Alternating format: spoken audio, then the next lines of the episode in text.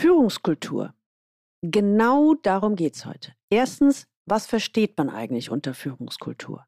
Zweitens, von welchen Faktoren wird die Führungskultur geprägt? Drittens, ein Beispiel, wie Sie zu Ihrer besten Führungskultur kommen. Aus dieser Folge werden Sie mitnehmen, worauf Sie achten sollten, wenn Sie Ihre Führungskultur maßgeblich entwickeln wollen. Willkommen zu meinem Podcast Leben an der Spitze für erfolgreiche Geschäftsführer und die, die es werden wollen. Ich bin Gudrun Happig und finde für Ihre individuellen Herausforderungen an der Führungsspitze Lösungen, die ganz allein für Sie gemacht sind und wirken.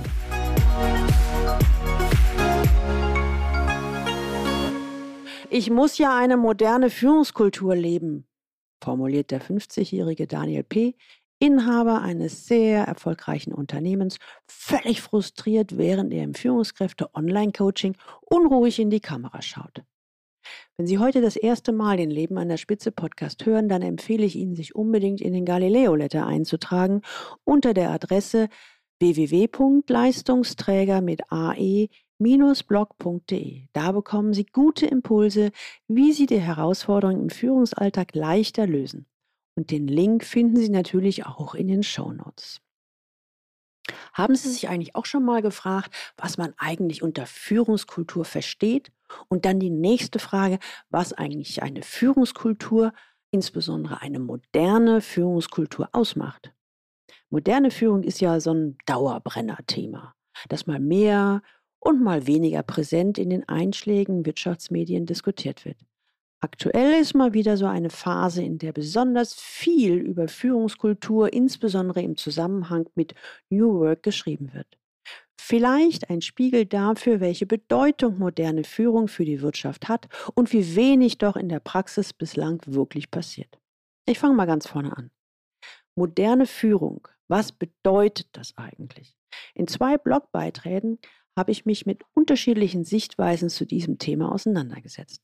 In meinem Artikel Die Do's und Don'ts moderner Führung geht es in erster Linie darum, dass an der Oberfläche agierende kosmetische Einzelmaßnahmen der Manager, zum Beispiel der Kicker im Freizeitraum, die auf ein Projekt bezogene Mitarbeiterverantwortung und so weiter, nichts bringen. Kosmetik ohne Tiefenwirkung verpufft also in der Regel wirkungslos.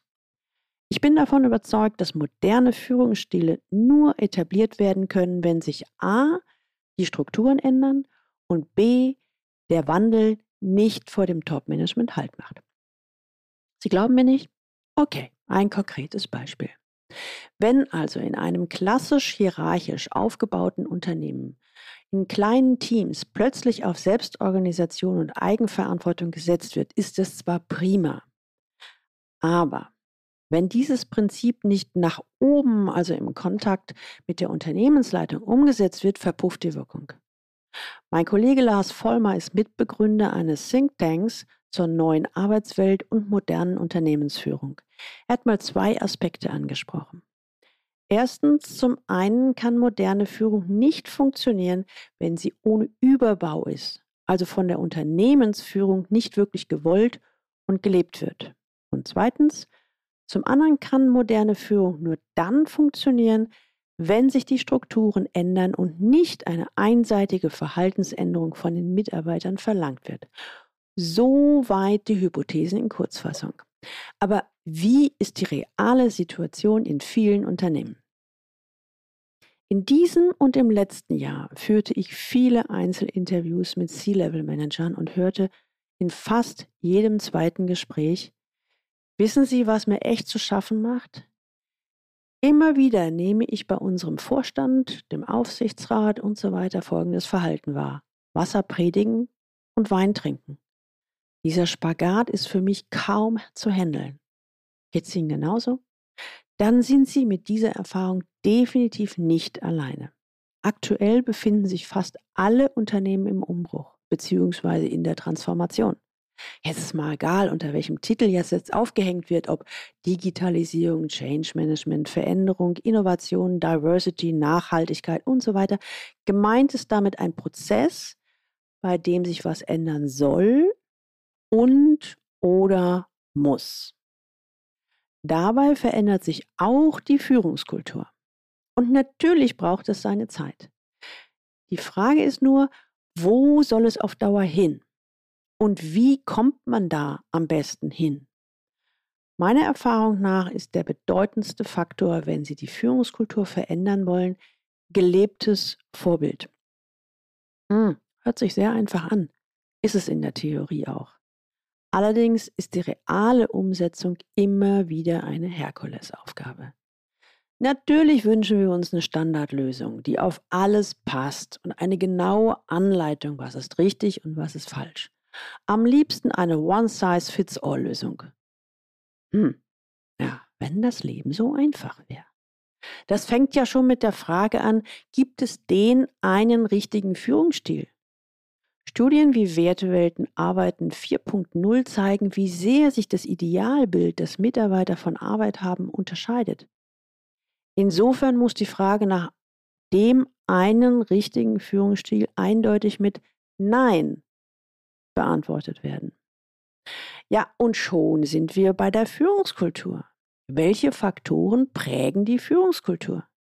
Mein Kollege Nico Rose ist Professor für Wirtschaftspsychologie an der International School of Management in Dortmund. Er plädiert dafür, sich erst einmal klar zu werden, aus welchen Faktoren eine Führungskultur überhaupt besteht. Erstens, ein Baustein ist die Hierarchie. Wie Rose richtig schreibt, ist eine flache Hierarchieebene noch kein Garant für ein demokratisches Führungsverständnis.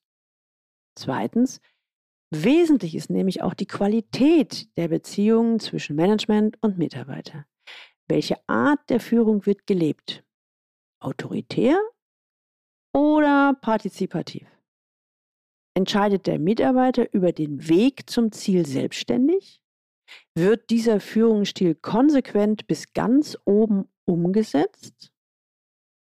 Drittens, Power Distance ist ein weiterer Faktor, nämlich welchen Hinweis gibt es auf den gelebten Führungsstil.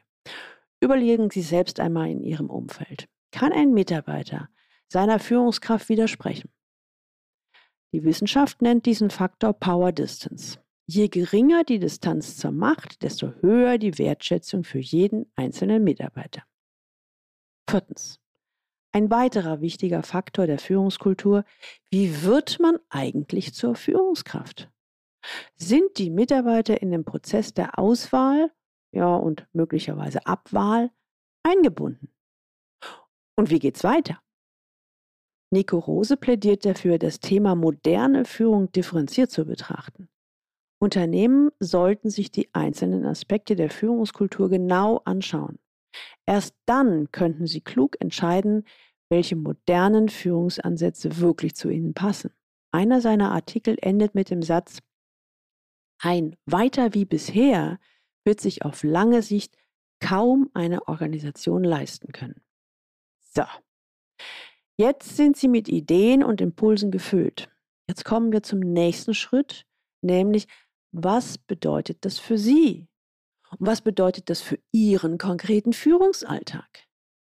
Erstens, Führungskultur ist das, was da ist und nicht das, was angeordnet wird. Auch die Leitlinien in einer Hochglanzbroschüre bestimmen nicht über die gelebte Führungskultur. Zweitens, die Führungskultur bestimmt weit mehr als alles andere, ob Ihre Mitarbeiter auf Dauer bei Ihnen bleiben oder nicht. Die Führungskultur bestimmt also maßgeblich die Loyalität Ihrer Mitarbeiter. Drittens. Die Führungskultur beeinflusst daher auch maßgeblich, welche Mitarbeiter bleiben oder gehen. Fragen Sie sich selbst. Sind bei den letzten Kündigungen die besten Pferde im Stall gegangen? Sehen Sie das bitte als Alarmstufe Rot sind stattdessen diejenigen gegangen, die sie insgeheim schon immer loswerden wollten. Nur dann dürfen sie sich auf die Schulter klopfen. Sie sind nicht mehr attraktiv für die Low-Performer. Viertens. Aus aktuellem Anlass möchte ich noch einmal dringend dazu auffordern. Bitte laufen Sie nicht jedem Hype und nicht jeder neuen Methode und Mode hinterher. Nur weil gerade eine neue Heilslösung ausgerufen wird, heißt das noch lange nicht, dass es zu Ihnen und zu Ihrem Unternehmen passt. Und fünftens, richtige und falsche Führungskultur. Ich plädiere dafür, bei Führungskultur auf die Unterscheidung richtig und oder falsch komplett zu verzichten, sondern stattdessen eher über stimmig und oder nicht stimmig nachzudenken. Ich hoffe, dass Sie jetzt schon so richtig ins Reflektieren gekommen sind und sich, während Sie diese Folge hören, parallel fragen, ja und wie ist das bei uns? Daher möchte ich Ihnen als Abschluss dazu ein Beispiel von Daniel P., Anfang 50, der seit zehn Jahren sein Unternehmen sehr erfolgreich führt, beschreiben.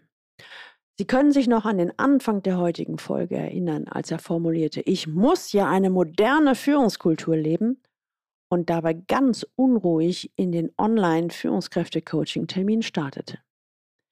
Er beschreibt seine Mitarbeiter als hochqualifizierte Ingenieure.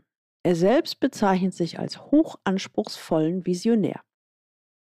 In diesem Coaching-Termin kommt er frustriert und beschwert sich über seine Mitarbeiter.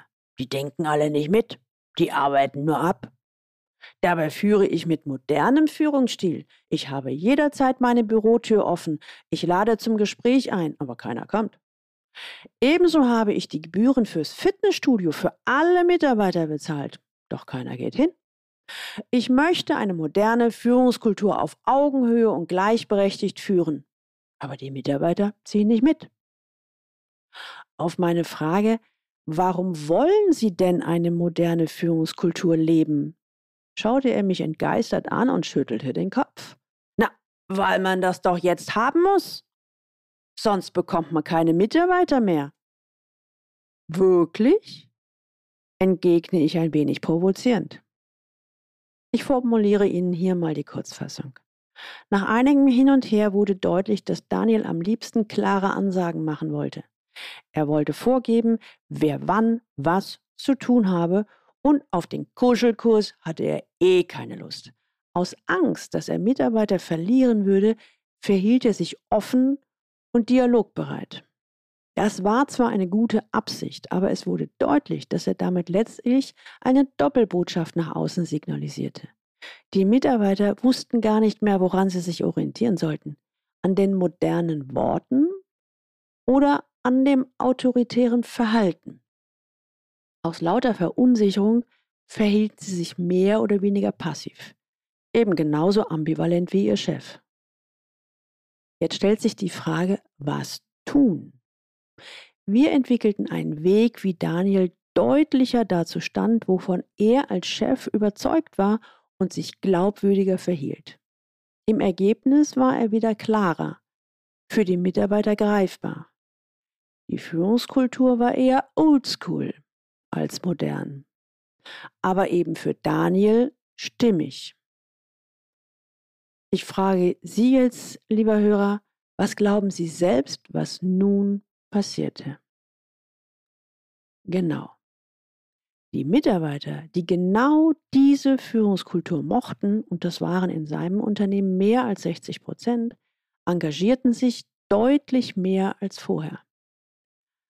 Einigen wenigen war das zu hierarchisch und sie suchten sich andere Arbeitgeber.